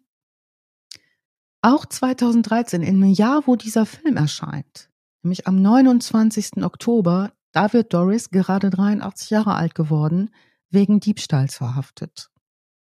Weil sie in Palm Desert, Kalifornien, einen mit Diamanten besetzten Ring im Wert von 22.500 US-Dollar gestohlen hat. Sie bekennt sich schuldig, wird am 30. April 14 wieder zu zwei Jahren Gefängnis verurteilt, gefolgt von zwei Jahren auf Bewährung und ihr wird befohlen, Achtung, sich von Juweliergeschäften fernzuhalten. okay. Mittlerweile wird, ist sie natürlich auch auf Listen und wird gesehen, sie hat Hausverbote überall. Jetzt wird sie aber drei Monate später wegen Überfüllung des Gefängnisses freigelassen, zieht an die Ostküste im Jahr 2015, klaut in Atlanta Ohrringe für 680 Dollar, wird verhaftet. Bei der Verhaftung stellt sich raus, gibt noch einen Haftbefehl aus Charlotte, North Carolina. Da hat sie einen Ring für 33.000 Dollar geklaut. Jetzt tun sie die nicht mehr in den Knast. Sie bekommt jetzt Hausarrest wegen ihres wirklich schlechten Gesundheitszustandes. Sie ist jetzt einfach auch mal 85, ne? Mhm. Die letzte öffentlich findbare, in, also online findbare Verhaftung findet 2017 statt. Die 86-jährige Doris wird daraufhin zu fünf Wochen Hausarrest verurteilt weil sie bei Walmart Lebensmittel und Elektronik im Wert von 86 Dollar gestohlen hat. Warum hat man sie geschnappt? Sie hat diesen letzten Coup mit der Fußfessel am Fußgelenk durchgezogen. Also rein in Walmart, Lebensmittel klauen und so weiter. 2019, jetzt folgt ihre Biografie Diamond Doris. Seit vier Jahren hört man nichts mehr von ihr. Sie ist jetzt 93 Jahre alt. Ich halte euch auf dem Laufenden. Ach, wenn was schön. sie wieder unterwegs sein sollte. Ich kann der Frau einfach nicht böse sein. Oder? Ich kann das verstehen, dass man der freiwillig die Juwelen in die Hand drückt. Ich weiß nicht, ich bin immer, weiß ich, bevor ich anfange mit Kriminellen zu sympathisieren, dann müssen die schon irgendwas Positives gemacht haben. Und dieses Romantisieren von irgendwelchen Kriminellen ist, ist irgendwie nie so ne? richtig meins gewesen. Ne? Nee. Haben wir ja häufiger schon mal gehabt, auch in Deutschland mit diesem Dagobert und mit was weiß der Teufel äh, irgendwelchen Leuten. Ja. Also sie scheint es clever gemacht zu haben. Ja. Das gut. Aber das ist es dann, glaube ich, auch, wo, wo ich irgendwie, wo dann meine Sympathie aufhört. Ja, also diese Leistung, was die konnte handwerklich, das war. Also sie ist halt auch oft gefasst worden, ne? Also. Mhm. Ja. Wenn die das jetzt geschafft hätte, ohne jemals gefasst zu werden, dann würde ich sagen, okay. Hat die also denn die sie hält den Rekord, das sagen auch Beamte werden oder Menschen, die sich auskennen in dem Metier, Kriminalisten werden befragt, ob sowas überhaupt schon mal gegeben hat, dass jemand 70 Jahre lang klauen geht. Die allermeisten, die schaffen das nicht. Leben ja gar nicht lang genug. Dafür. Nein. Ne? Und äh, du bist halt irgendwann auch ab verbrannt. Also ne? dein Name ist verbrannt, du schaffst das nicht mehr. Also mhm. das ist schon rekordverdächtig. Das gilt es, glaube ich, deutlich anzuerkennen in der Leistung des Verbrechens. Aber und ähm, mhm. sie gefragt, ob sie irgendwas bereut. Nö, null. Das ist auch das, was man ihr vorwirft, dass sie das für richtig hält, was sie da tut. Und sie sagt, ich bereue das nicht, Schmuck gestohlen zu haben. Null. Ich bereue nur, erwischt worden zu sein. Gab es von Seiten der Diamantenindustrie beziehungsweise bei den Juwelierläden durch sie verstärkte Sicherheitsmaßnahmen. Also hat man aus diesem Fall irgend möglicherweise was gelernt, wo man sagt, okay, Seminare für unsere Verkäufer, falls jemand kommt und sich so und so benimmt, Achtung. Das ist eine extrem gute ne? Frage. Weil bei solchen also, Fällen könnte man ja von auf der anderen Seite viel lernen, ne? ja, es, vielleicht hätte sie auch Schulungen geben können, wenn sie nochmal, ne? Ja, aber ich glaube, die Dinger, die da, die da viel mehr ins Gewicht fallen, ist halt, wenn Leute, keine Ahnung, bewaffnet in so einen Laden gehen, die komplette Auslage ausrauben und dann abhauen damit. Also direkt große Summen auf einmal klauen und nicht irgendwie mit einem Ring oder einer Uhr irgendwie abhauen, ne? Ja, also was, was sicherlich passiert ist, ist, dass die ähm, dass die, die Warnsysteme vor den bekannten Dieben verfeinert worden sind. Also diese, diese Jewelry ähm, Corporation, die haben da schon mit Sicherheit nachgebessert. Ne? So, ja, das ist ja heutzutage wesentlich leichter als früher. Ne? Ja. Aber rechnen wir es mal hoch an, die ist nicht irgendwann übergegangen dazu, ich will jetzt noch mehr, noch mehr, noch mehr und deshalb baller ich durch die Gegend. Ne? Also die hat, die hat sich irgendwie gesagt, okay, das ist meine Technik, ich brauche ja. keine Waffe, ich brauche keine genau. Gewalt. Genau. Das langt mir und ich muss auch keine 10 Millionen daraus schleppen, sondern zwei. ja, genau. Und das war natürlich auch, bis es dann einfach zu oft immer Wiederholungstaten waren, ein großes Argument für geringe Haftstrafen. Ne, dass mhm. sie keinerlei Gewalt angewendet hat. Gegen Leib und Leben der Mitarbeiter. Im Gegenteil. Die waren ja mhm. total zufrieden immer, wenn sie gegangen ist. Bloß, dass dann hinterher was fehlte. In dem Moment des Bemerkens war es dann natürlich vorbei mit der Zufriedenheit. Ich gucke mir gerade dein schönes Foto bei, Pet, äh, bei, bei Steady an, steady.hq.com ja. slash vorn. Ja. Da könnt ihr ja vor allen Dingen Alice dann supporten und äh, was, was rein da reinstecken in die Spardose sozusagen. Ja. Und normalerweise kriegt man dann auch alle Folgen vorher und vor allen Dingen einen Blick auf den Schreibtisch von Alice. Da, da die, die Recherchematerialien, da sind Bilder von ihr, Bücher, deine Notizen sehe ich hier unten rechts. Alles handgeschrieben, sehr schön. Wenn ich es handschriftlich anfange, wie in dem Fall, mhm. dann habe ich ein echtes Problem mit der Timeline. Also ja. ich war wirklich nach der fünften Stunde dachte, was denn jetzt wann? Wann denn welche Verhaftung? Du kriegst es nicht gerafft. Also das, ähm, deshalb liegt da handschriftliches Zeug. Ich sehe jetzt gerade so diese, so die, so die Bilder, wo sie ganz alt ist mit den grauen Haaren. Ja. Da sieht sie aber auch aus wie ein nettes Ömmerchen. Niedliche Oder? kleine Oma. Wenn die jetzt in den Juwelierladen kommt, dann würde ich ja. auch sagen, hier komm, nimm mit. Hasse. Diese Wirkung hat die auf alle. Die finden alle niedlich auch. Die sieht nett aus. Also müssen wir uns merken, niedlich sein, wichtig. Ja, vielen Dank, Alice, für diesen wunder bezaubernden Fall. Ich fand den, ich fand den super. Ich fand den wirklich richtig toll. Ja. Ja, und Georg, ne, ich kann das immer total verstehen, dieses Romantisieren. Das, ähm, ne, da geht dann so ein bisschen Sachlichkeit flöten, aber die ist schon zauberhaft gewesen, ne, muss man ganz klar sagen. Und ähm, Dieb bleibt Dieb, Clown ist verboten, liebe Kinder, nicht nachmachen. So sieht's aus. Wurde das verfilmt eigentlich? Hast du das ja. ja. Okay. Ja, und es war auch vor der Pandemie noch äh, die Rede davon immer wieder, dass es nochmal als Film ihr Leben nochmal verfilmt werden soll, nicht als Doku, sondern als Story, also Film. Halle Berry war da wohl im Gespräch, aber davon ist jetzt nichts mehr zu sehen bisher. Also es sollte wohl nochmal verfilmt werden und sicherlich kommt da auch in den nächsten Jahren nochmal was raus dazu. Die Story ist einfach zu gut, um die liegen zu lassen. Okay. Dann vielen Dank für diese tolle Geschichte, Alice. Und ähm, ja, Danke euch. Ne? Bis zum nächsten Mal, ne? Bis zum ja. nächsten Mal in zwei Wochen. Genau. Dann wieder wahrscheinlich mit einem gesunden und fitten Etienne auch dabei. Ja. Davon gehen wir alle aus, genau. Und dann haben wir uns alle wieder. In der Zwischenzeit, wenn man nicht genug von Podcast kriegen kann, könnt ihr Podcast ohne richtigen Namen nochmal reinschnuppern, wer es noch so nicht gemacht hat. Jede ich habe nur gelacht nach der letzten Folge wieder. Das sagst du aber immer nach jeder Folge, ja. nach jeder letzten Folge. Das, so das finde ich ne? gut. Das finde ich immer unsere Folge. Ich habe euch aber auch so gern und wenn ihr euch, ihr seid zu dritt, ihr seid so unterschiedlich aber ihr bedient so jedes Register auf meinen kleinen Humorebene. Und dann sitze ich in der Küche und dann, dann, muss ich so laut lachen beim offenen Fenster, dass, glaube ich, die Nachbarn denken, oh, jetzt ist aber mit der Frau Nachbarin wieder irgendwas ganz Schlimmes Das ist herrlich. Das ist doch schön, wenn man einem, gerade wenn man an einem schlechten Tag vielleicht mal ein bisschen was lachen kann, ist doch immer super. Ja, und wisst ihr was noch? Viele Leute, die gar nicht über Porn zu vorn gekommen sind, denen ich gesagt habe, ja, aber kennt ihr denn nicht den Mutter-Podcast? Mhm. Die sind jetzt Fans von euch geworden. Perfekt. Schöne ja, Grüße. Meine Tochter Synergieeffekt quasi. Meine Tochter. Deine Tochter. Oder müssen wir richtig aufpassen, Nein, was wir sagen, die wenn die Kinder so, zuhören? Die ist so hart gesotten. Da, äh, die, ist, die Mama. Die kann was ab. Kann was ab, gut. Ja. Schöne Don't Grüße change. und bis Macht's in zwei Wochen. Tschüss. Tschüss. Ciao.